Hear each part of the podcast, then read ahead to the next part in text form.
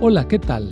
Soy el pastor Misael Castañeda y te invito a escuchar la devoción matinal Pablo, reavivado por una pasión, una serie de reflexiones basadas en el libro de los Hechos y las cartas Paulinas para nuestra vida hoy, escritas por el pastor Bruno Razo.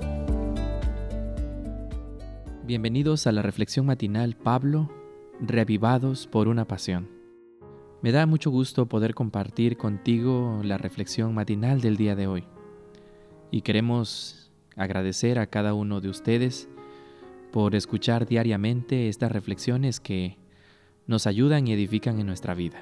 Gracias a Dios también por la oportunidad de poder compartir y transmitir el mensaje a través de esta plataforma digital.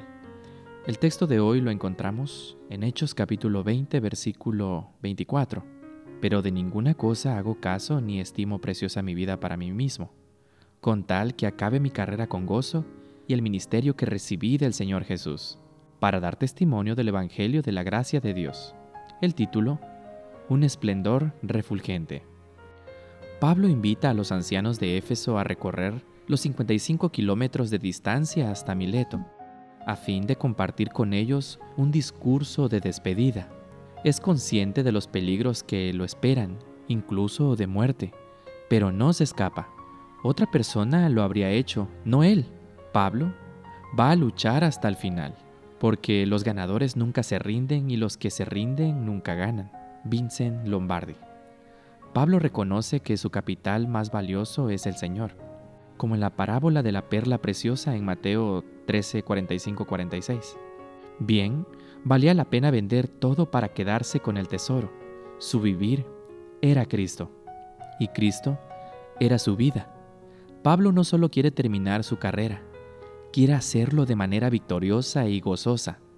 Su ministerio es propiedad del Señor, no le pertenece.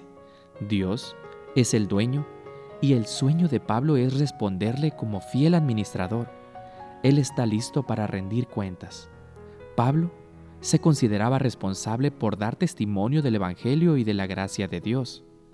Como fiel testigo, tanto por medio de la vida que vivía como por el mensaje que predicaba. Es el heraldo que declara y predica un mensaje como representante del rey. El testigo declara lo que vio suceder, pero el heraldo proclama lo que el rey le dice. Es comisionado y enviado con un mensaje no es originador del mensaje, sino un transmisor. Pablo se veía como un atalaya. Esta es una referencia al centinela en las murallas de Ezequiel 13, 1 al 9. Su misión era estar despierto y alerta, listo para hacer sonar la alarma. Tenía que ser fiel porque la seguridad de muchos dependía de él. En la historia de aquellos que han obrado y sufrido por el nombre de Jesús, no hay ninguno que brille con un esplendor más puro y refulgente que el nombre de Pablo, el apóstol a los gentiles.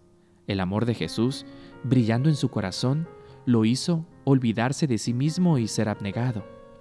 Había visto al Cristo resucitado, y la imagen del Salvador se había impreso en su alma y brillaba en su vida, con fe, valor y fortaleza.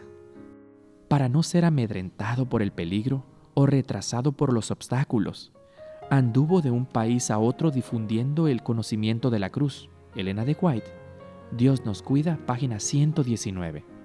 Hoy, la misión de la iglesia necesita obreros que brillen, que tengan un esplendor puro y refulgente, que tengan el fuego y la pasión de Pablo. Recuerda tener un esplendor refulgente que realmente refleje el carácter de Cristo, así como Pablo lo hizo en su ministerio cuando estuvo en esta tierra. Tú y yo también podemos ser ese centinela, esa antorcha que brille para muchas personas. Que Dios te bendiga en este día.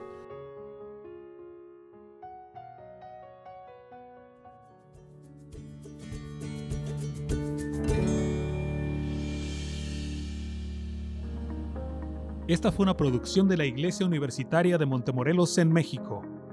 Te saluda el pastor Francisco Soto. Hasta la próxima.